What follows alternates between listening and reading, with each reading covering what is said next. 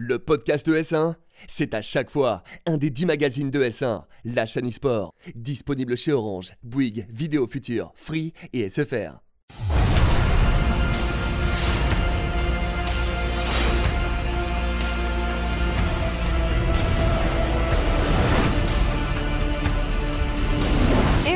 À tous et bienvenue dans cette dernière émission de Battle Arena, puisque oui, c'est déjà l'été. Et pour cette dernière émission, on a beaucoup de choses à dire. On va faire un retour justement sur toute cette année MOBA e-sport, puisqu'il y a eu plein de nouveautés. On parlera des franchises en LEC, on reviendra sur la victoire de, euh, OG sur le dernier TI, Team Secret aussi qui s'est imposé sur les, derniers, euh, tournois, la LFL évidemment qui était le grand lancement de la Ligue française sur League of Legends. Et enfin on vous parlera des auto-chess, ces nouveaux modes qui émanent des MOBA. Pourquoi Est-ce que ça fait sens? On vous expliquera tout ça, mais avant tout, le plus beau plateau pour finir cette émission, Lulu, qui a réussi à me supporter pendant un an. Alors félicitations et merci beaucoup. Comment vas-tu? Bah ça va très bien. Alors, je t'ai supporté toi, pas ton fanboyisme envers LoL, mais euh, finalement, je te rappelle qu'on a gagné avec Dota. Ouais, félicitations. Donc euh, on en down. sort grandi. Et pour une fois, Dota a gagné en France face à LoL. Et tu vois ça, euh, voilà, ça je le garde Ouais, pour moi. J'espère que tu t'en rappelleras, ça n'arrivera pas tous les jours. Et de l'autre côté, Skipper, Stéphane Cochara, que je pense que c'est la première fois qu'on fait un plateau ensemble. Euh, À part sur Scale, on avait fait le que C'est la Scale. première fois. On a fait le scale ensemble Ouais. une fois, mais sinon, ouais, c'est la, première en télé. Alors Voilà. comment tu vas? Qu'est-ce que tu deviens? Parce que depuis qu'on a fini euh, de, de bosser sur Business, c'est vrai que je te vois plus beaucoup. Bah écoute, euh, on est là, hein, on travaille pour ES1 tranquillement, euh, et euh, on attend.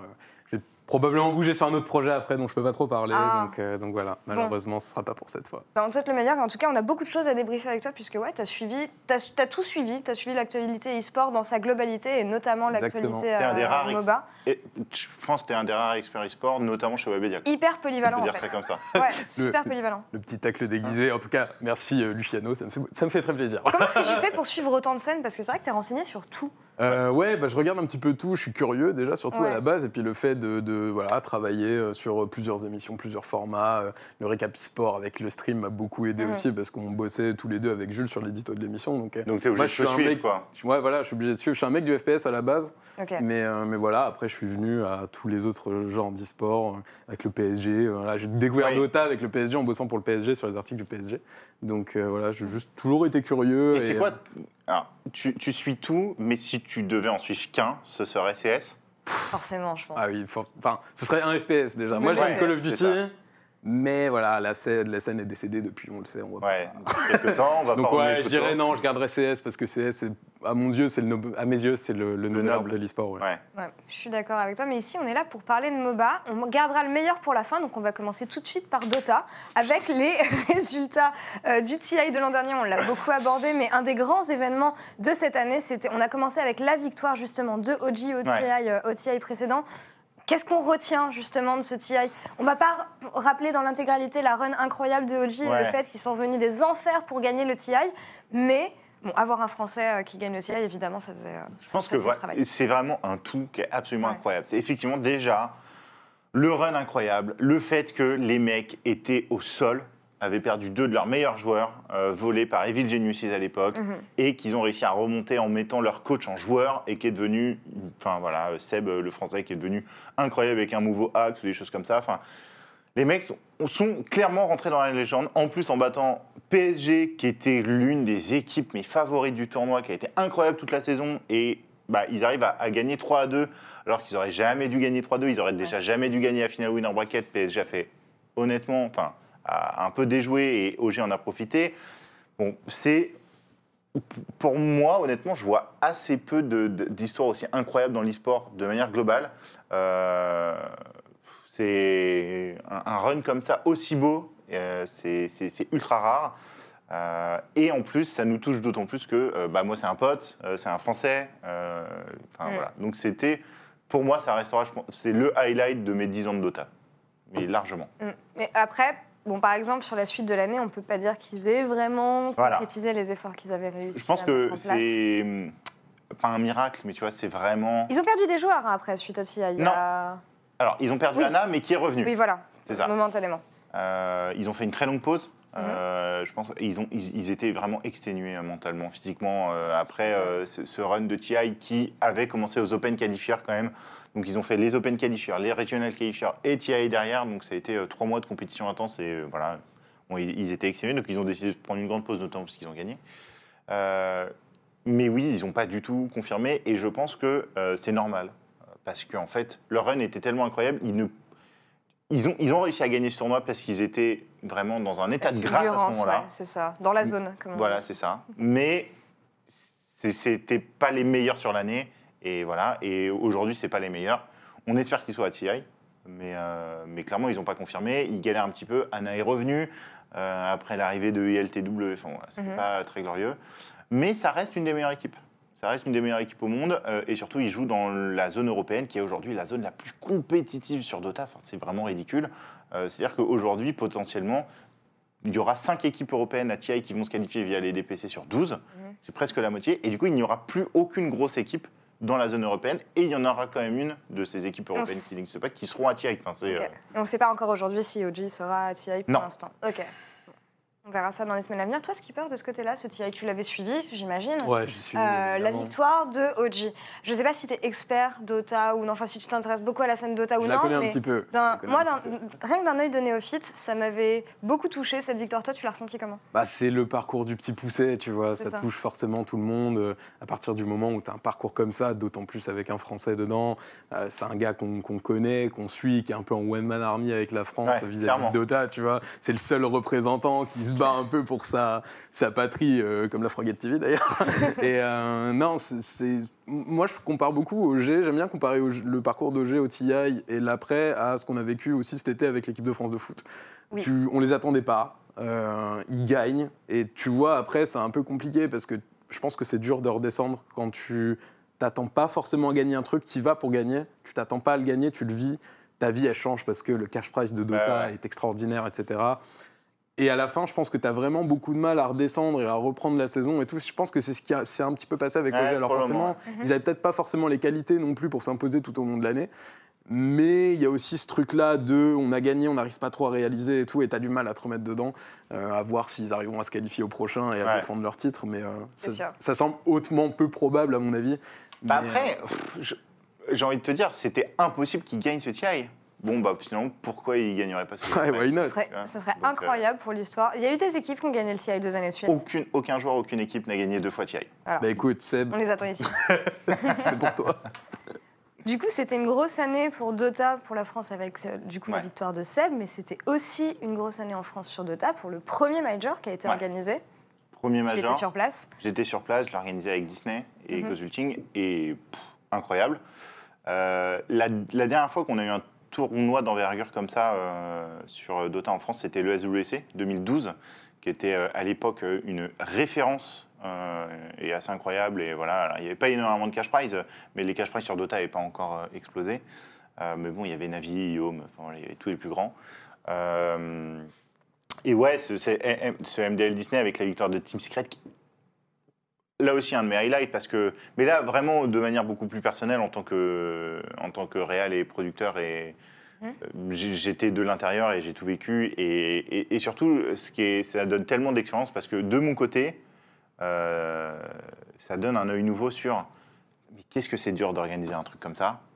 La galère que c'est, les galères de sponsors, d'argent, de, de lois, de, de, tout Disney. de Disney. Enfin, tout est une galère parce qu'il y a toujours des contraintes. Et je me dis, et, et du coup, ça met vraiment en, en valeur les autres tournois que, que je peux regarder parce que la MDL Disney était un- une expérience assez incroyable pour moi. Team Secret a été incroyable, mais en même temps, beaucoup décevant en termes de qualité de production parce qu'on n'a pas pu faire tout ce qu'on voulait. C'était très compliqué, on a eu très peu de temps. Et quand je vois les autres tournois, je me dis, putain, les mecs, c'est vraiment des boss, quoi. Mais c'était un bon coup d'essai. Il faut voir si Ouais. ça motivera justement euh, Valve ou les organisateurs chinois tout simplement à revenir en France par la suite. Team. Secret, tu les mentionnais, ils gagnent justement ce Ouais. Major et on les retrouve par la suite euh, sur, euh, dans le tournoi ESL. En fait, on les... bon, c'est l'équipe qui domine complètement cette année Ok. de Dota, euh, qui est absolument incroyable, avec notamment un joueur qui s'appelle Pupet, qui est le capitaine aujourd'hui, et le position 5, le, le- le support, qui est euh, MVP à chaque tournoi qu'il fait. Il est absolument incroyable. Euh, le mec existe sur Dota, enfin, il est en compétition, il est joueur pro, pardon, sur Dota Mhm. depuis 2008. Ça fait 11 ans que le mec est joueur pro sur Dota. Wow.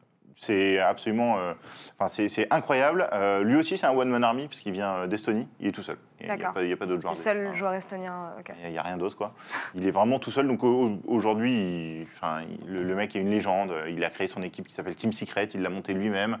Euh, c'est son équipe à lui, tu vois. Donc, euh, est, il est assez incroyable. Et Team Secret domine absolument tout.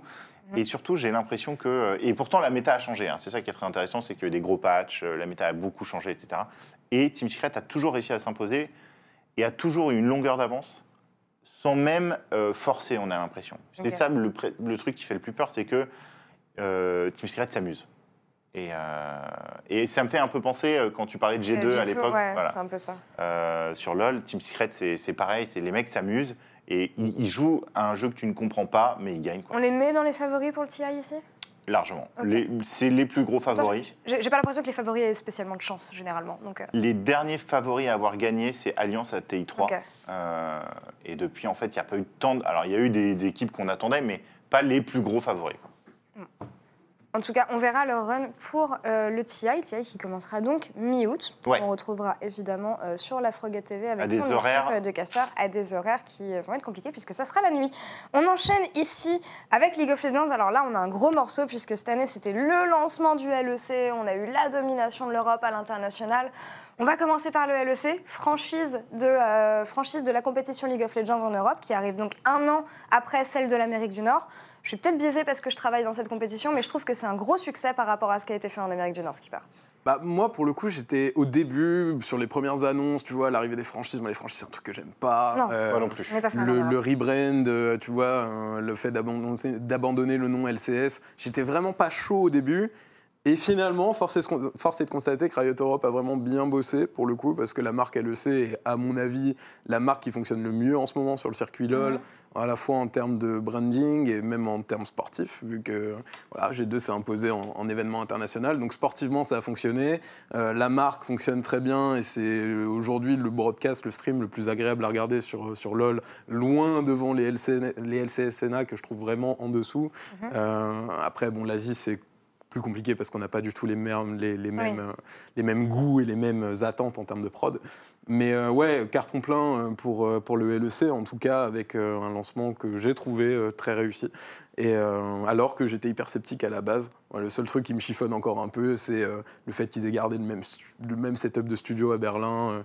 Je m'attendais à voilà, un petit peu plus grand après, peut-être Mm. qu'en termes de capacité de public, peut-être pas évident d'amener autant de gens, enfin assez Ouais. de gens pour avoir une vraie arène Eh ben, euh, je- comme on l'a Je peux te dire que c'est une difficulté qu'on a toutes les semaines de remplir le public tel qu'il est. Donc plus grand, ça aurait été compliqué.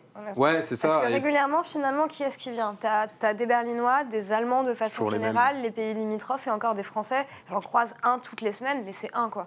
Les gens se déplacent pas en masse au studio à Berlin, donc je pense que c'était compliqué à. C'est un peu à toujours les mêmes personnes qui viennent, tu vois. Bon, toi, Ouais. tu y es toutes les semaines, donc tu Ah vas oui, encore plus t'en rendre compte, tu vois. moi. Ouais, ouais, Mais grave, euh, moi, cool. j'y suis allé 3-4 fois, et c'est vrai que des fois, tu te reprends à recroiser un petit peu les mêmes visages, Ouais. même dans le public, euh, les gens qui viennent devant pour serrer la main des joueurs et tout, tu te dis, mais en Et y a- fait, C'est t'étais quoi la déjà là, toi. Oh, pff, C'est 60, 60, 70 personnes, je pense. Mais tu le disais, c'est. C'est une chance aussi que ce si bon branding, selon moi, aille avec une compétition qui est quand même euh, un bon niveau, qui a justement donné, comme tu l'as dit, lieu à la domination de, de G2 sur le dernier MSI. C'était la première fois, on va pas compter le championnat du monde de la saison 1 parce que c'est assez anecdotique, mais c'était la première fois justement qu'une équipe européenne arrivait à gagner un titre à l'international. Je pense que la finale reste anecdotique. C'était contre Team Liquid, un 3-0, la game la plus rapide de l'histoire des compétitions internationales. Euh, ouais, ils sont euh, sont fait sérieusement avoir. Mais ici, G2 qui amorce une nouvelle domination de l'Occident. On voit que la Chine euh, re- reste derrière, on voit que la Corée reste derrière. Ça annonce des bonnes choses pour les Worlds qui se déroulent en Europe cette année finalement. Ouais, carrément. Et on rêve de ça parce que le MSI, c'est déjà hyper cool. Mhm. C'était extraordinaire de voir G2 gagner là-bas. Mais. C'est pas les Worlds. Mais c'est pas les Worlds. Et l'année dernière, on avait une équipe européenne aux Worlds. Ça s'est plutôt mal passé. On parlait de, de finale la plus courte de l'histoire pour G2. On était peut-être pas si loin avec Fnatic l'an dernier contre IG. Donc, euh, ouais, là, j'espère qu'on verra G2 à, à Paris pour la finale. Ce serait incroyable. Mhm. Euh, maintenant, il faut faire attention parce que voilà, on sait que les équipes qui dominent tout au long de l'année. Oui, euh, quand tu arrives aux Worlds, en général, c'était pas à l'abri de sortir en quart Ouais. ou en demi. malédiction ou trop de confiance en soi ou juste, bah voilà, tu t'es fait focus par les autres équipes. tout le monde te dit dit c'est l'équipe à battre, donc forcément, c'était l'équipe à battre. Et Et je pense que c'est beaucoup. On parlait avec TI, tu vois, c'est pas forcément les favoris qui gagnent. C'est, je pense, le même sûr. schéma partout. C'est tu te prépares contre les équipes contre qui t'as peur, Bien sûr. donc contre les favoris. Donc Et là, ça les- laisse plus de place aux. Voilà, exactement. Mais G2, ce serait vraiment extraordinaire voilà, de, de les voir gagner à Paris. Je pense qu'il y a vraiment moyen parce que voilà, on a vu que SKT au MSI c'était revenu assez fort. Là, finalement, ça s'écoule un peu. On a fait cœur qui s'est fait bench. Bon, à part Griffin, en Mhm. vrai, je j'ai pas l'impression qu'il y ait grand monde pour les contests actuellement. Après, dans 3-4 mois, en 3-4 mois, ça peut encore beaucoup changer. Ouais. Mhm. Euh, on Surtout, il y aura, voit il y aura équipes des de- patchs, il y aura des, des Il y aura des patchs, ouais. Mais on, on regarde ici justement des images de G2 OG, donc qui était la finale du Spring Split. Cette domination de G2, elle est absolue en Europe. Est-ce que c'est compliqué pour la compétition et est-ce que c'est un problème pour la compétition? Moi, ça m'emmerde un peu toujours de, voir des équipes qui, qui dominent comme ça. Je trouve que c'est pas hyper cool pour le spectacle. Et puis même, quand tu domines trop dans, dans ta région, il y a forcément un moment où tu te fais rattraper parce que tu n'as plus l'opposition, tu vois. Mhm. Euh, la concurrence, ça marche dans tous les, dans tous les secteurs, aussi bien sportifs qu'économiques. hein. ça permet de faire avancer tout le monde. Et il y a un moment où si tu prends trop d'avance, bah, tu te reposes sur tes lauriers. C'est mécanique, tu peux pas, tu Ouais. pourras bosser autant que tu veux. Et au connaît G2 de ce Si t'as pas, euh, voilà. Et en plus de ça, ils ont un effectif qui est hyper difficile à gérer, beaucoup d'ego, beaucoup euh, de, de gros gros joueurs, et euh, c'est vraiment pas évident à gérer. Là, il y a Fnatic qui revient quand même solide Mhm. derrière. Ils ont envoyé un petit averto euh, sur une journée d'LEC en disant Hé les gars, on est, on brillant. est quand même là, vous nous aviez oublié, mais euh, on est là, on est Fnatic. Et, euh, et, et voilà, je pense que c'est c'est bien que G2 se prennent des piqûres de rappel de temps en temps. Mm. C'est Les joueurs bien pour l'Europe. ouais. Les joueurs le disent eux-mêmes. J'ai eu euh, Yankos justement après cette défaite de G2, donc première défaite de G2 depuis deux mois, je pense, qui est quand même assez long. Et où Yankos me disait, ouais, les, les défaites c'est nécessaire parce qu'à force de gagner, t'apprends plus rien. Et euh, une défaite, ça te remet en place finalement et ça te fait repartir sur des bonnes bases et tu redescends un peu, tu te dégonfles un petit peu la tête et Ouais. C'est hyper tu important. prospères quoi. Je pense Surtout que sur des équipes comme ça, tu vois. On l'a peut-être moins sur des équipes un petit peu comme Griffin, tu Oui. vois, qui sortent il y a un an, personne ne les connaissait, un an et demi, tu vois. Euh, avec des joueurs qui n'ont pas forcément l'ego d'un Perks ou d'un Caps. Et euh, mais sur des équipes comme ça, tu es obligé de leur faire passer dans des, dans des, dans des Mhm. douches froides parce que sinon les mecs, après, bah, ils se crament tout seuls. C'est sûr. Et sûr. après, ils finissent par se taper entre eux parce qu'ils se Voilà. disent Oh, c'est ta faute, c'est machin. Et les, Donc, euh, ouais, les splits sont longs et tu commences à avoir du ressentiment. Donc, ouais, c'est- bien de se prendre une petite douche froide de temps en temps. En tout cas, G2 Esport qui domine absolument l'Europe ici. On verra s'ils arrivent à, à maintenir cet état de forme jusqu'en octobre C'est quoi leur chance de gagner pour les championnats du monde. Le de, de gagner le split, là, Ouais. on va dire qu'ils sont sur un 70% de chance, je pense, parce que Fnatic revient bien. Et j'ai envie de voir jusqu'où Fnatic peut aller et euh, jusqu'où ils peuvent les challenger. Mais ça pourrait faire une finale qui aura lieu à Athènes qui sera absolument fabuleuse. On enchaîne ici toujours avec du LoL. Deuxième lancement de Ligue, c'était le lancement de la LFL cette année. Donc après avoir un petit peu patiné, etc., euh, je cherchais des choses avec le Challenge France, Riot lance enfin son circuit en partenariat euh, avec euh, Webedia, O Gaming et le CIC, du coup, qui rejoint en, en- en tant que euh, sponsor. Qu'est-ce qu'on en pense de cette LFL à six mois? Moi, j'aime bien, honnêtement, le format. J'aime bien la régularité. Je me suis attachée aux équipes, notamment à Misfits. Misfits, qui, rappelons-le, était la seule équipe sans français, ce qui posait un petit peu de problème. Et aujourd'hui, c'est une des équipes que j'aime le plus, je pense. Bah, moi, je, pense déjà qu'il était temps d'avoir une, une ligue euh, en France parce que honnêtement, euh, l'Open Ouais. Tour c'était mignon, mais euh, des events tous les deux, trois semaines, enfin tous les deux, trois mois, pardon, avec euh, les soucis de connexion en LAN et tout, dont ils n'étaient pas forcément hyper dépendants. coucou Fortnite, mais c'était important d'avoir enfin une ligue et de se mettre au niveau à la Mhm. fois sportif et de récupérer des spectateurs euh, comme le fait l'Espagne, parce qu'en vrai, on s'était fait Oui. doubler par l'Espagne euh, sur les, les Ouais, dernières clairement. années, qui est hyper solide là-bas euh, sur sa ligue et, euh, et c'était hyper, temps- hyper important pour la France de s'y mettre. Ça a été plutôt bien fait et euh, ouais, je, je suis content en tout cas que Misfit ait un peu fermé des clapets euh, ce- tout au long de la, de la saison parce que j'ai pas été trop fan de l'accueil de la communauté française vis-à-vis de cette équipe. Euh, on a eu un espèce de racisme hyper négatif en mode il n'y a pas de français, c'est pas normal qu'il n'y ait pas Ouais. de français chez Misfit. Euh, Bah ouais, mais c'est quand même une équipe qui a représenté la France aux European Masters et on était bien content qu'ils gagnent à la fin. Donc, euh, et puis t'as as des joueurs qui font des efforts, Ça, tu vois. Dan Dan qui fait ses interviews en français, qui essaye de tweeter en français. Il y a des petites fautes, mais c'est normal. Je trouve ça. Dan Dan, je il parle que- cinq langues. Je suis allée faire un mini-golf avec lui la semaine dernière. Le mec Incroyable. parle cinq langues. C'est impressionnant. Et tu vois, le mec fait l'effort et on lui rendait pas sur le, le premier split. Tu vois, les gens leur rendaient pas, euh, disaient ouais, Misfit, on s'en fout un peu et tout. Alors que eux faisaient l'effort, Dan Dan faisait l'effort. Ouais. Et euh, ils ont enfin eu cette reconnaissance quand ils ont gagné aux, aux European Masters. Aujourd'hui, c'est une équipe qui fait pleinement partie aux Mm. yeux du public de, de la LFL. Donc ça, c'est une belle réussite. Bon, c'est dommage dommage qu'ils aient dû le- aller le chercher à sûr. victoire euh, en Coupe d'Europe. Mais euh, non, une belle évolution, c'est une belle ligue. Je trouve ça très bien que euh, ça, ça permette aux talents français de jouer plus régulièrement. Ça nous Mhm. fait gagner du niveau. Puis si on peut avoir du petit second skins en LEC l'année prochaine, on crache pas dessus. Quoi. Grave, grave, grave. Toi, Luciano, tu as pu suivre un petit peu la LEC, puis on en a parlé quand même régulièrement euh, pendant l'année. Ouais, ouais, et puis j'étais, j'étais là au début, euh, au, au lancement. Euh, moi, j'ai trouvé que c'était euh, à la base un truc très, très prétentieux. Je me suis dit, mais faire une ligue française euh, dans, une arena assez régulièrement, etc. Mais je me dis, mais à aucun moment ça a vraiment euh, le potentiel de marcher, Euh, notamment en, en mode franchise, hein, parce que moi je déteste tout ce qui est franchise. Euh, et en fait, euh, bah, je me suis bien planté parce que euh, bah, c'est bien. Euh, c'est honnêtement ultra. euh, Enfin, t- en fait, le, ce que je trouve euh, très agréable, c'est que euh, il y a une dimension LEC avec un côté très euh, très local que je trouve ultra agréable et qui manque beaucoup à l'e-sport parce que l'e-sport c'est que du online et, et- et c'est ça qui manque, c'est d'avoir des. Enfin, aujourd'hui, euh, les, les personnes sont su- supportrices d'un joueur et pas d'une équipe. Et Mhm. pour moi, c'est mieux Je l'inverse. suis d'accord. Euh, notamment avec, euh, bah, par exemple, les joueurs, enfin les, les- les supporters du PSG sont supporters du PSG et pas Quoi de Neymar. advienne, Euh, oui, voilà, c'est ça.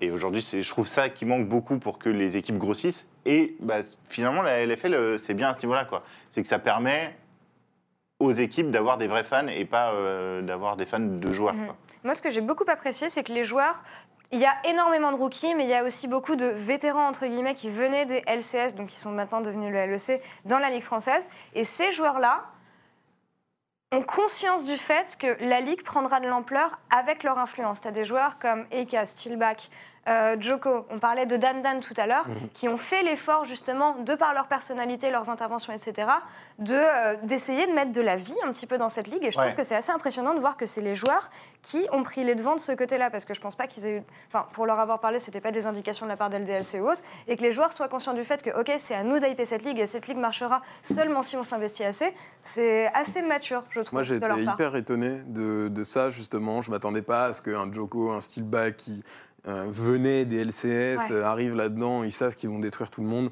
Qu'ils aient autant d'implications, tu vois, sur le côté communication et tout.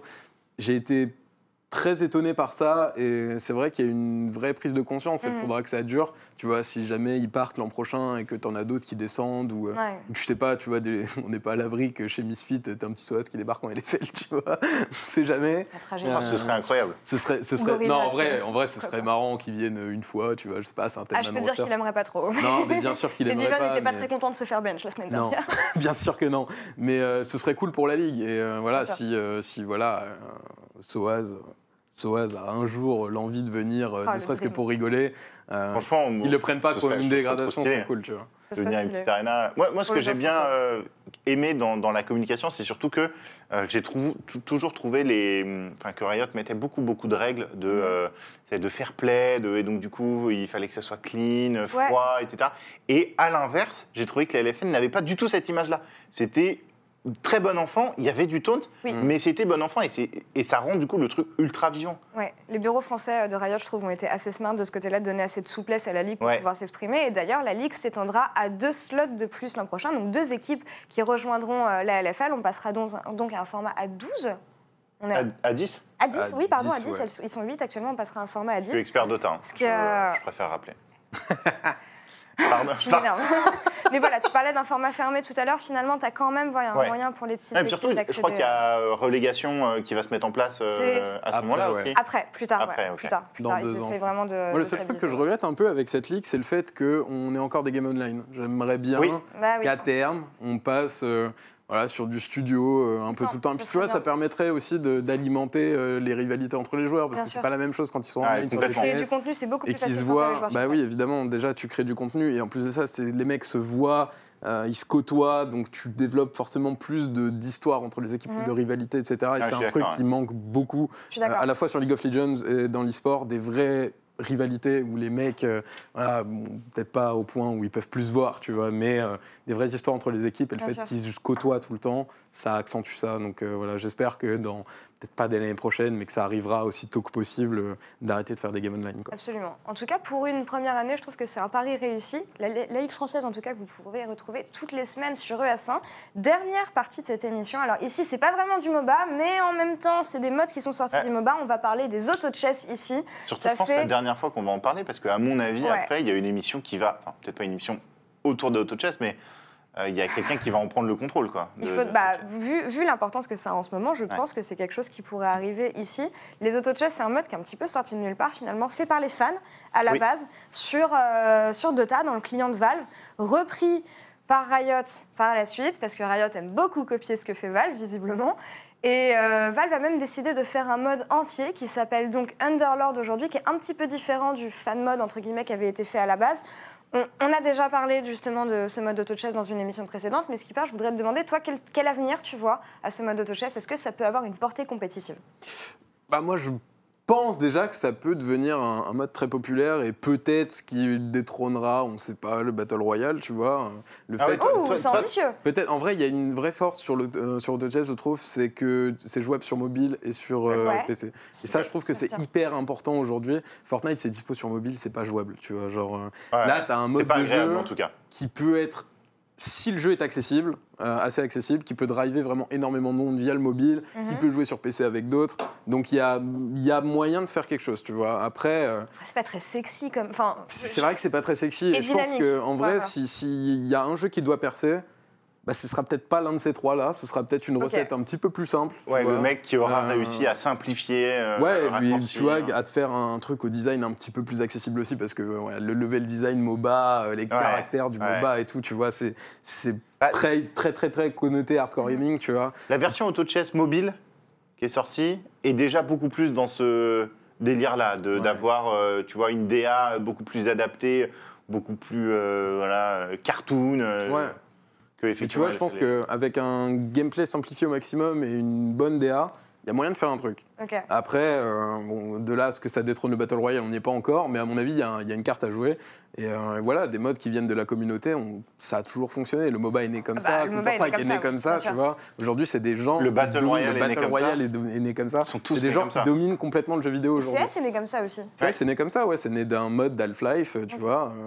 C'est en vrai, il y a, il y a- je pense qu'il y a une vraie carte à jouer. Après, en e-sport, euh, honnêtement, je me suis pas assez penché sur euh, sur l'auto-chess Mhm. pour euh, pour avoir un vrai avis là-dessus. Euh, Il n'y a pas peut-être eu de vraie oui, compétition encore? Non. Il y a eu des Twitch Rival. Ouais, c'est ça. euh, Est-ce qu'aujourd'hui, c'est vraiment compatible avec, tu vois, euh, une vraie compète? Parce que du coup, tu es sur un plateau avec 8-9 joueurs, c'est ça?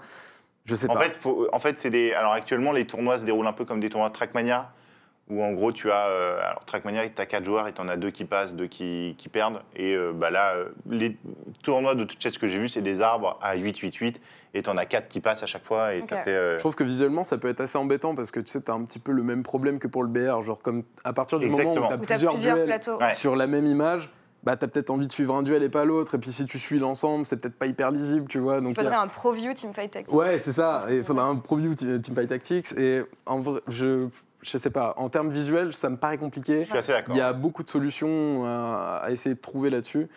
Mais euh, why not? Voilà. Optimiste ou pessimiste? Dernier mot avant qu'on euh, se quitte. J'ai envie d'être assez optimiste. Après, euh, le gros test, ça va être l'été. hein. C'est toujours l'été Ouais. pour ce genre de truc. Tu vois, Fortnite, ça a aussi Mais été ça. Là, Fortnite a passé l'été. Bon, C'est vrai. ça s'est bien déroulé derrière. quoi. Mais tu peux jouer à Underlord sur la plage. Et, Et là- ça, Ouais. c'est la force. C'est la force du truc. C'est super smart. On verra en tout cas ce que donnera ce mode dans les mois à venir. En tout cas, c'est la fin de cette émission et de cette saison de Battle Arena. Skipper, merci beaucoup d'avoir été avec nous pour euh, débriefer euh, ce- cette année e-sport. Merci à vous pour l'invite. Et Luciano, merci de, bah, Bah, encore merci, une fois de m'avoir supporté Bah pendant ouais. un an. Et bravo pour euh, cette victoire sur, sur le piquet ban. On Ah, merci. prendra, je l'espère, notre revanche l'an prochain. Et merci à vous tous de nous avoir suivis pendant toute cette saison. Bon été et on se retrouve très bientôt.